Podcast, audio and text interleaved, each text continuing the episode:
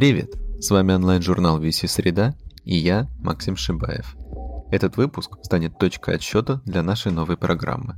В ней мы отправимся в путешествие сквозь время и пространство, в будущее и прошлое, и попробуем отыскать космический след человека как на Земле, так и за ее пределами. Сегодня поговорим о капсулах времени и узнаем, как они связаны с космосом, зачем совхозы указывали в них точное количество плит и как закапывание посланий помогает детям преодолеть страх леса.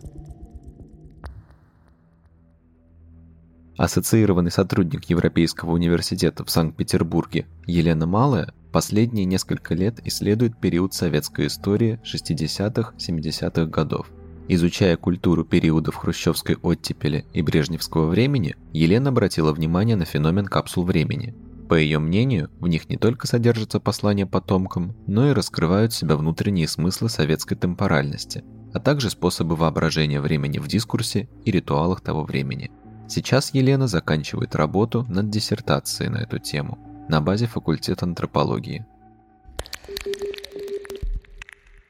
До того, как стать антропологом, училась на фольклористике, занималась более традиционной как бы такой полевой работой. Мы собирали фольклорные тексты. И у меня была полевая работа, в которой я, в общем, записывала рассказы про традиционную свадьбу, э, демонологию и прочие прекрасные вещи в одном селе, в котором, помимо всего прочего, была капсула времени. Она прям стояла в центре села, большой запаянный контейнер из гильзы для какого-то крупнокалиберного оружия. Капсула была 67 года, на ней было выгравировано 2042 потому что ее уже перезаложили к тому моменту. Вот, и я как-то все время приходила к ней и ногами, и в интервью, и собрала помимо, значит, традиционной такой этнографии и фольклористики довольно много рассказов и про нее, про эту капсулу, и про совхоз в этом селе, которого уже нет, но который как будто бы еще был, и рассказы жителей села об их восприятии этой капсулы, о том, почему она была перезаложена, кто был инициатором ее перезакладки, помнили ли старожилы о том, как она закладывалась, что думает молодежь про то, что она перезакладывалась. Вот, ну вот какой-то такой набор рефлексии на советскую и вот эту темпоральную тему. И потом как-то это стало самой интересной частью моей работы. Потом выяснилось, что это вообще бездонная тема, потому что капсулы в Советском Союзе закладывали везде. К 1967 году, к 50-летию революции, это стал один из самых распространенных вообще способов ритуального обозначения вот этого юбилея. Эта практика из изначально, видимо, не очень официальной вошла в когорту официальных практик празднования 50-летия революции. Власть активно это использовала, предлагала, но при этом, так как не было одного официального канона, спущенного сверху вниз на места, то разные институции и коллективы, которые закладывали эти капсулы, заводы, совхозы, школы, просто клубы по интересам, делали это в соответствии со своим пониманием того, что такое капсула, что такое время, что такое советское, что такое юбилей. И это интересно, потому что капсулы находятся на стыке между официальным пониманием советской истории, советской политики и советского будущего, и как бы низовым.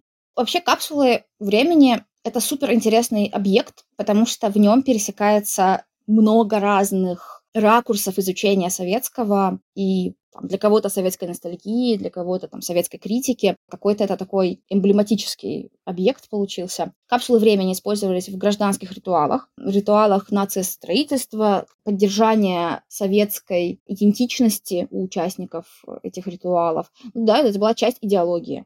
Когда мы говорим про капсулу, мы говорим про объект. Контейнер, коробочку, внутри которой что-то лежит. В советском случае, э, в советском варианте, внутри лежит обычно текст. Большая часть капсул по территории Советского Союза просто такие твердые конверты, как бы, да, такие контейнеры, внутри которых лежит письмо дорогим потомкам, дорогие товарищи потомки, вы живете при коммунизме, мы вас верим, давайте мы вам расскажем о том, как жили мы. И вот это письмо, оно обычно строится по довольно жесткой системе. Это пример, я бы сказала, жанра, опять-таки, довольно жесткого, который близок вообще советским открытым письмам, советским публичным письмам, советским ритуальным, ну, опять-таки, ритуальном значении там, гражданской религии скорее, но, тем не менее, советским идеологическим речам.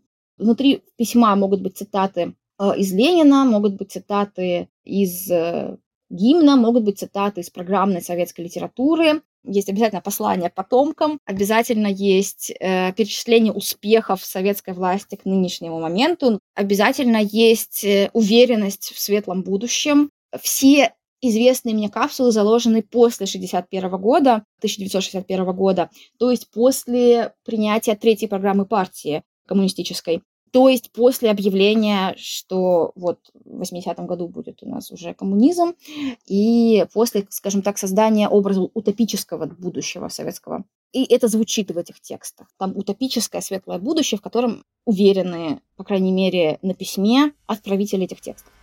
Всплеск утопических идей во многом стал результатом роста интереса к футурологии по всему миру. Прогнозы о будущем, письма в 21 век, развитие антиутопической и утопической литературы – все это во многом определялось не только технологическими достижениями, но и первыми успехами человека в космосе. Потому связаться с потомками, которые заселили, ну как минимум, Марс, хотелось многим. Но при этом есть более гибкие примеры, есть индивидуальные письма, есть э, письма, заложенные ну, как бы не в таких ответственных условиях. Я такие письма люблю больше. Например, один из моих любимых как бы примеров, с которыми я работаю, это пример капсулы времени из города Новороссийска. Это порт. Капсула времени из Новороссийска была заложена таким молодежным клубом, который назывался «Шхуна ровесников», клуб подростков, романтиков. Они закладывали капсулу максимально утопическую, максимально такую масштабную, какую могли представить. И там очень много индивидуальных текстов. И там есть, конечно, такие правильные, очень формализованные тексты от э, там, секретаря горкома комсомола, например, а есть тексты просто участников этого объединения, этого кружка, просто школьников. Там есть текст, например, десятиклассника, который говорит, вот, дорогие потомки, вы, конечно, найдете мое письмо через 50 лет или нет. Может быть, цивилизация закончится наша, и сколько капсула пролежит на дне моря, и кто ее откроет, неизвестно, и будут ли вообще руки, или, или может быть, это будут щупальца у того существа, который ее откроет. Такой полет индивидуальной фантазии мне вот лично как как-то меня он интригует больше. Художница и исследовательница Аля Дарвай изучает то, как устроена тема детства в культуре разных стран. Недавно она вернулась из полуторагодового путешествия по южноазиатским странам. В течение этого времени Аля наблюдала за тем, какие артефакты оставляют дети на планете, как они создают свою среду и формулируют собственные представления о мире ну, какая-то такая у меня есть миссия про то, чтобы сделать э, детскую культуру более видимой в мире людей, потому что то, что мы видим, когда выходим на улицу, это чаще всего создано взрослыми людьми. Хотя мне кажется, что то, что создают дети, это очень интересные штуки, артефакты, и они имеют такое же право на существование, как и то, что создают взрослые. Этим летом я вернулась э, из э, путешествия в Москву, чтобы поработать с детьми в московских проектах, и меня стали звать в походы с детьми. Ну, э, скорее не походы, а лесные прогулки. Я думала много про то, какие могут вообще существовать форматы. Чаще всего это должно было быть что-то очень легкое, потому что оказалось, что дети городские очень сильно боятся леса. А, я стала делать разные наблюденческие штуки, там дневники наблюдений, перерисовывать там растения, фиксировать э, то, что ты видишь э, в рисунке, в звуках, там собирать какие-то артефакты, придумывать про них истории. И в какой-то момент я вспомнила такую детскую практику, которая ну, была в моем детстве. Это закапывание чего-то в землю. Мы это делали в разных контекстах. Мы закапывали секреты. То есть это э, закопать в землю можно то, от чего ты хочешь избавиться, да? И, казалось бы, никто это никогда не увидит. Можно закопать временную капсулу и написать какое-то послание себе или любому другому человеку, который найдет это спустя время. Можно вообще не формулировать то, что ты хочешь закопать, а просто как бы создать какой-то как бы образ э, в этой банке, который спровоцирует человека, который это найдет, на какую-то, как бы, какие-то размышления, да, то есть можно какую-то загадку загадать, на самом деле, в этом, в этом послании. Можно закопать какой-то свой артефакт, потому что первый слой почвы, это же культурный слой, по-моему, называется. В общем-то, э, археологи по этому слою, когда раскапывают, понимают вообще, чем занимались люди, так как я люблю больше всего работать в методе, где я просто как бы предлагаю, провоцирую, но не даю каких-то, ну, не навязываю какую-то концепцию в том, что мы будем делать на занятии, я, в общем-то, на этих прогулках просто притаскивала с собой прозрачные банки, притаскивала очень много разных материалов. А, это были разные фактурные материалы, разные какие-то объекты, игрушки, какие-то винтики, что-то еще. Но то, что обладает каким-то очень конкретным образом, отсылает к какому-то очень чему-то конкретному. И предлагала детям а, как бы вот такое пространство, что мы с вами сейчас пойдем на прогулку. Вы можете понаблюдать за тем, что увидите в лесу, и найти какое-то место в лесу, которое вам нравится больше всего. Это может быть упавшая коряга, место около реки, не знаю, место, где жарили когда-то шашлыки, вы решили там выкопать яму. Э, у вас есть банка прозрачная, и вы можете оставить там что-то и закопать это в землю. вот. И дальше это был формат как бы разговоров каких-то совместных про то, чтобы это могло бы быть. Чаще всего у них вообще не возникало вопросов. То есть они никогда этого не делали, но при этом им было очень понятно, зачем это делать. Там было очень много личных историй на самом деле. Были страшные истории про то, что это какое-то сложное переживание, сложное событие. У кого-то ассоциировались эти банки с похоронами, например. То есть ты отпускаешь эту вещь, писали какие-то истории, да, про смерть, смерть близкого, например, вот были такие штуки. Кто-то хотел оставить после себя память. Кто-то писал очень четко про себя, очень конкретные факты. Привет, меня зовут Аля, мне 28 лет, у меня сейчас каре, у меня каштановые светлые волосы, я в такой-то одежде. Вот, это тоже очень интересно, что как бы, да, оставить след про себя. Кто-то просто на фристайле фантазировал и накидывал туда все, что ему как бы нравится, какие-то рисуночки, персонажи, э, какие-то артефакты из кармана, например, вот тоже было интересно. Кому-то хотелось плюнуть в банку, оставить свой волос, например. Э, было очень интересно мне наблюдать за тем, кто как отпускает эту банку. Кто-то выбирал место, которое он обязательно найдет. То есть ему было важно вернуться в это место, задавали вопросы, а как бы а точно она там останется, а я смогу сюда вернуться. Кто-то максимально прятал свою, свою банку, прям вот ее как бы закапывал в ямку, и дальше прям вот так, чтобы не было никакого следа, что там кто-то копал. Кто-то в какой-то момент настолько вложился в то, что внутри банки, что хотел повесить ее на дерево. Ну, как будто бы сложно отпустить уже то, что создал, как бы там в земле непонятно, что с ней будет. Вот. Мне очень понравилась история про то, когда мальчик выбрал место у реки. Там были такие поваленные деревья. Это в Коммунарке есть такой район. Вот, там есть небольшой такой лесок. Он э, просто взял лист бумаги, больше ничего, и описал то, как выглядит это место, в которое он закопал. Все, он прям очень четко его описал, очень подробно, прям там был большой рассказ. Вот, и закопал очень глубоко. То есть он прям постарался, было видно, что он ну, глубоко копает. А, меня очень вдохновила эта история, потому что она такая как бы документальная, и она как раз про вот это ощущение, что вот пройдет время, что, может быть, кто-то это увидит, и он как бы зафиксировал эту реальность сейчас, которую он видит в моменте. Прагматика этого жанра она предполагает, что мы пишем в будущее про наше настоящее, которое определяется нашим прошлым. И вот то прошлое, которое попадает в эти письма, и тот образ настоящего, из которого пишутся эти письма, они не менее важны, чем образ будущего. Поэтому вот да, из этих писем можно многое сказать про то, как представляли себе время вообще, будущее, прошлое, советское время, или как было принято представлять это, это время в Советском Союзе 60-х и 70-х годов. Поэтому это важный исторический источник.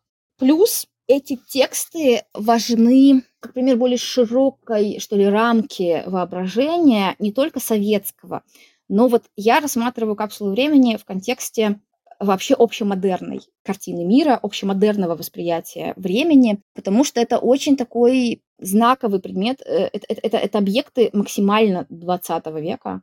И тут, наверное, нужно сказать, что вообще-то капсулы времени — это не советское изобретение, что они появились изначально в Америке в 30-е годы. И появление первых значимых капсул связано с настроениями в Сибирной выставке в Нью-Йорке 1939 года. Выставка называлась «Мир завтрашнего дня». На этой выставке была представлена инсталляция большая Футурама, в честь которой, да, у нас есть мультик сейчас. Там было много примеров инсталляций городов будущего. Вот Футурама — это город будущего, на который можно было посмотреть. То есть можно было ходить по этой, этой выставке и заглядывать в разные павильоны и смотреть, каким будет будущее. И за год до этой выставки идеолог ракетостроения, кстати, Джордж Эдвард Пендрей заложил капсулу времени на месте павильона корпорации Westinghouse Electric, и она дала название жанру, потому что это первая капсула, которая называлась «Капсула времени», Time Capsule. Пендрей, который заложил капсулу к выставке 1939 года в Нью-Йорке, он, во-первых, сделал ее в таком уже космическом эстетическом решении, дизайнерском решении. Это была такая как бы торпеда, это была ракета на самом деле, такой обтекаемый длинный контейнер, аэродинамический. Ну, какая разница, что закапывать в землю на самом деле, какой она должна быть формы. Но его капсула была спроектирована так, как будто она летит в космос, а не лежит в земле. И впервые было использовано выражение «капсула времени». Сначала, кстати, ее назвали «time bomb», бомба времени, потому что в ней как бы есть часовой механизм, да, она должна сдетонировать в какой-то момент, она должна сработать, она должна открыться. Через, на минуточку, сколько? 6 тысяч лет с чем-то. В общем, ее заложили в 1938 а должны были откопать в 6 тысяч 1939 году. Но вот она была максимально модерным объектом. Она была направлена в далекое будущее. Она была вдохновлена дизайном самых современных технических устройств на то время, ракет. С другой стороны, она является как бы таким техническим объектом. Для ее создания использовались самые новые сплавы. Вот Westinghouse Electric Company, которая ее закладывала, она разработала сплав меди, который при этом был как медь нержавеющий, но при этом прочностью, сравнимой с нержавеющей сталью. И в брошюре к этой капсуле времени очень долго, подробно, на нескольких страницах рассказывалось, какие инженерные решения стоят за ней, и как, значит, она будет работать как анод в Земле, чтобы электролиз, значит, не мешал движению его времени. И это такая ракета, которая по, по форме ракета, по техническим параметрам она вот аэродинамическая, хотя должна лежать в земле.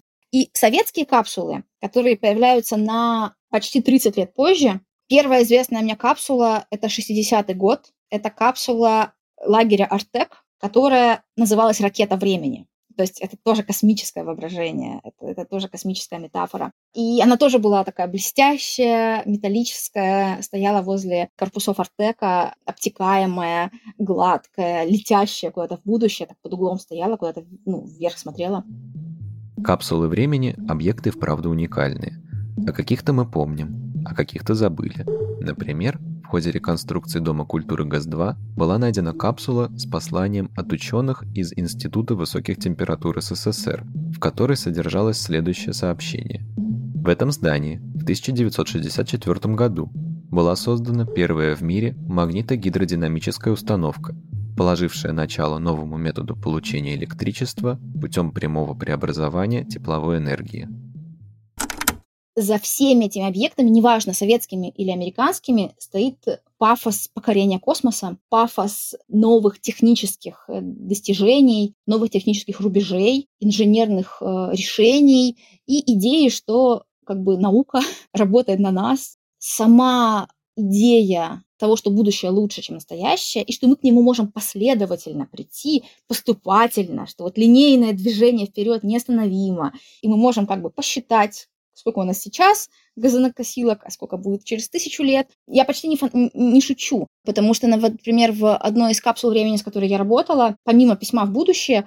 был заложен листочек с как бы перечислением технического оснащения совхоза, который это письмо в будущее отправлял. И там написано, сколько на количество домов в совхозе есть машин, частных и общественных, сколько есть, значит, там того-того, и в том числе, сколько там есть плит для готовки. Как бы вот эти все числа, цифры, техническое обеспечение, количественные показатели благосостояния ну вот сообщество, которое отправляет этот текст в будущее, они нужны как бы для того, чтобы в будущем потомки посмотрели, сколько у них этих технических объектов, сколько у них этих достижений, и могли сравнить, ну, в том числе по количеству. То есть вот эта логика приращения благосостояния, исчислимого прогресса и вообще прогресса, вот это то, что делает капсулу времени классным объектом для изучения не только советскости, но и модерности вообще. Самое первое радиотелеграфное послание человека в космос включало слова «Мир», «Ленин» и «СССР», и было отправлено в ноябре 1962 года из Центра дальней космической связи в Евпатории. На сегодняшний день оно все еще в пути к одной из звезд в созвездии Весов. Дальнейшие сообщения, посланные человеком, были уже более содержательны.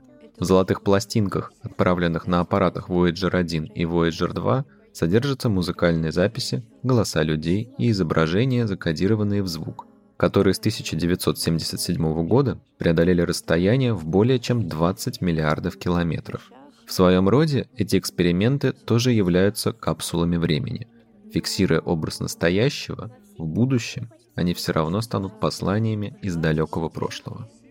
Капсулы времени пользуются популярностью и в художественном мире. Работы на эту тему есть и у Энди Уорхола, и у Эдуардо Катца.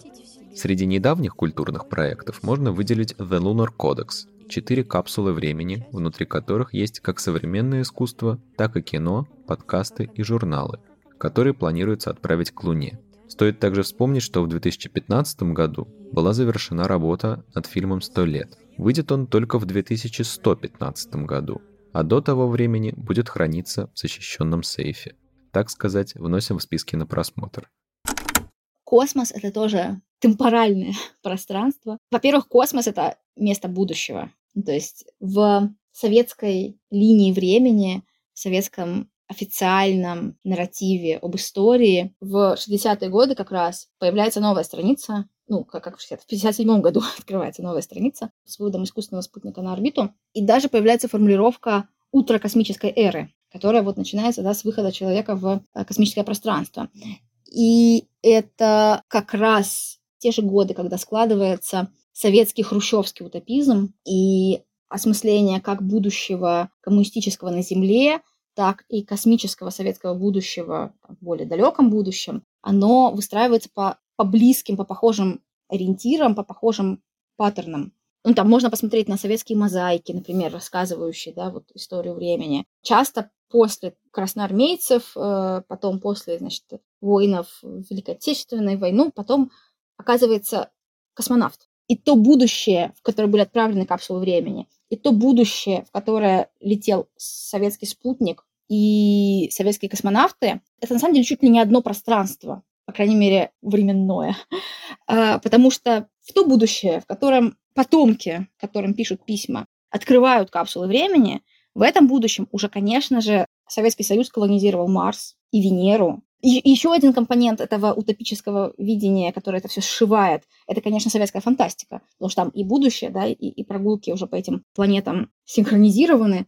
Еще мне кажется, что между капсулами и этими космическими объектами есть сходство в герметичности. И там, и там это как бы запаянные, непроницаемые для внешней агрессивной среды объекты, которые отправляются куда-то туда вовне в рамках советской колонизации времени, космоса, времени, пространства, где пространство тоже становится как бы местом будущего, да, космос как место будущего. Но важно, что они непроницаемы.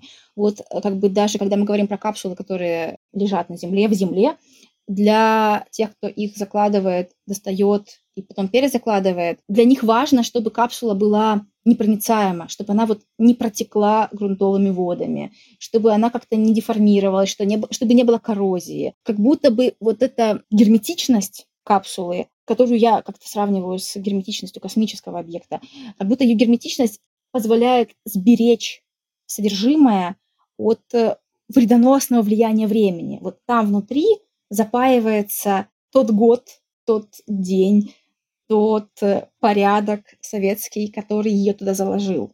И вот если она как-то не протечет, то мы можем достать его как бы неизмененным.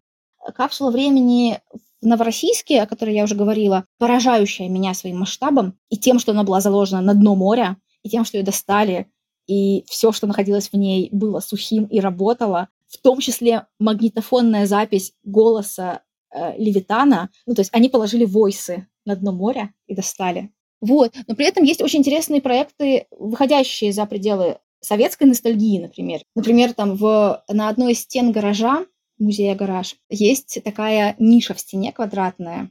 Это объект современного искусства, называется «Черный квадрат 17». И, по сути, это ниша, это как бы лакуна, оставленная под капсулу времени. Это, как говорится в описании этого объекта, в 2015 году вот этот, эта ниша, этот черный квадрат будет занят блоком из остеклованных радиоактивных отходов. То есть это, как, это высказывание на тему антропоцена и радиоактивных отходов. И есть и другие примеры как бы осмысления капсул времени не через призму того государственного порядка, который их породил, но через какие-то другие формы солидарности, через э, попытку осмысления потомков не советскими или там не какими-нибудь национальными гражданскими представителями, а там представителями Земли, например.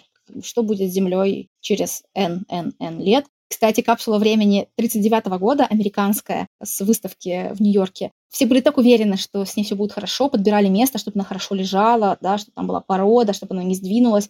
Но, кажется, по современным геофизическим данным, кажется, это место будет на дне океана, если глобальное потепление будет идти так, как, как ожидают исследователи. Об этом тоже можно говорить через призму капсул времени. Они, они это какие-то якоря, которые мы оставляем в Земле, в, в породе, в планете, и как будто бы надеемся на их надежность, но Земля и порода э, живет своей жизнью, реагируя на нас. Ну, это тоже повод для рефлексии. То есть здесь пересекаются не только там как бы государственные формации, советские, постсоветские, там, американские, еще какие-то. Здесь пересекаются и отношения между людьми, землей, породой. Очень разным способом выстроены эти отношения. Э, в общем, я хотела сказать, что не только советскостью полны капсулы времени, и там есть очень много других сложных, интересных вопросов, стоящих за этими капсулами.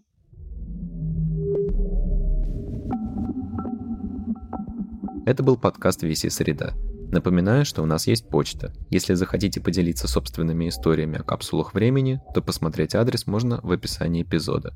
Не забывайте делиться подкастами со своими друзьями. Это лучший способ нас поддержать. А также подписывайтесь на нас на всех платформах и помните, что тексты, подкасты и художественные работы доступны на сайте ограниченный период времени и обновляются по средам. Пока-пока.